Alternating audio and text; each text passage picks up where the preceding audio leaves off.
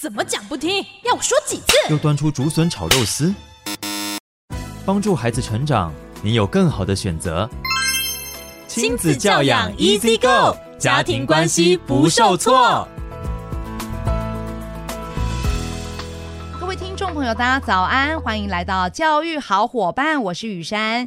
今天的教养 Easy Go 单元，我们邀请到的是少年保护官吉静茹来到现场哦。吉官早，呃，主持人，各位听众朋友，大家早，我是吉官。嗯、其实我想跟各位家长报告一件事情：一百一十年，呃，少年法庭发现我们的儿少性剥削的案件大爆发，嗯、性剥削对儿少性剥削案件。增加非常多。后来我们回头去看，发现几乎都跟私密照、裸照，还有性爱影片都有很大关系，而且都来自于青少年。像我曾经在一个高中发生呃处理一件事情，那个高二的女生已经弄到要自杀，为什么？因为全部的人都看过她跟她同班同学的性爱影片。其实辅导师在辅导的时候觉得啊，不知道怎么保护她，就曾经问她说：“你当时为什么会跟她拍这样的影片？”不爱他，嗯哼，而且我们是合意的啊，可是我怎么知道我们高二就要分手？嗯，那老老师如果是真爱，不就应该要配合跟我觉得互相信任吗？嗯。对，我真的没有想到会今天会这个样子，他居然这样对待我。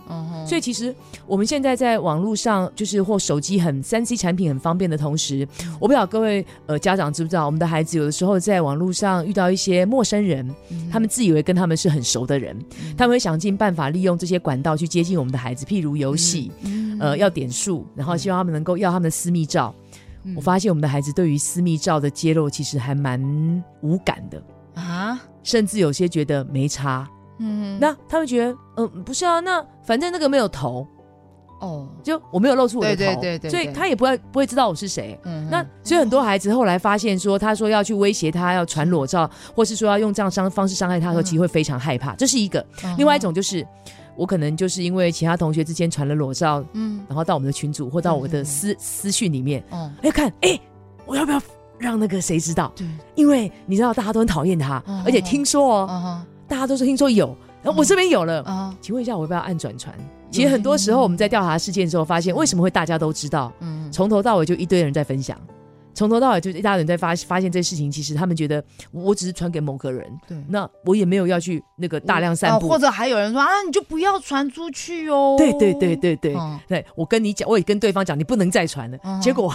居然是这样子啊！我也觉得只是好玩嘛，我又不是要干嘛。可是各位呃家长要了解哦，尤其要告诉我们家我们的孩子，其实转传裸照在法律上就是，其实散布猥亵照图片就有法律责任了。另外很有可能因为被散布之后，其实这些事实似是而非，会可能造成公然侮辱罪，甚至诽谤罪。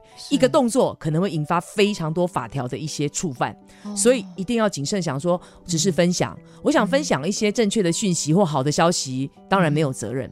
可是分享这。这个别人有关会侵犯到别人隐私权或身体的一些，呃，我觉得一些包括肖像权的部分，嗯，或是可能会伤害他的，都会是什么、嗯、犯罪的行为。哦，所以绝对不要去第一个转传，第二个不要拍自己的私密照给其他人。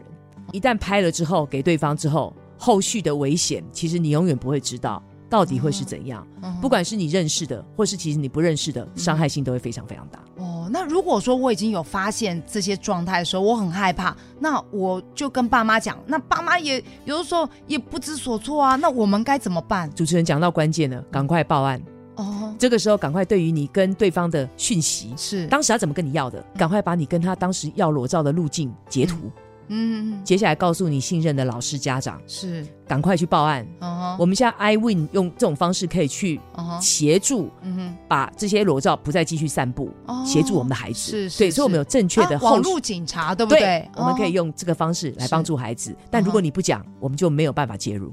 哦，所以的话，其实这个概念很重要哈。我们及时要掌握这个证据，然后不要因为害怕，然后就这个删图啦，或者啊就封锁啦，反而这些证据都没了，是好影响到后面的调查，或者是说呃它散布的更广，是好那个未来就这个更难处理，对不对？对，哦，好了解。那今天非常谢谢吉官来跟我们做分享，我们下回空中再见喽，拜拜，拜拜。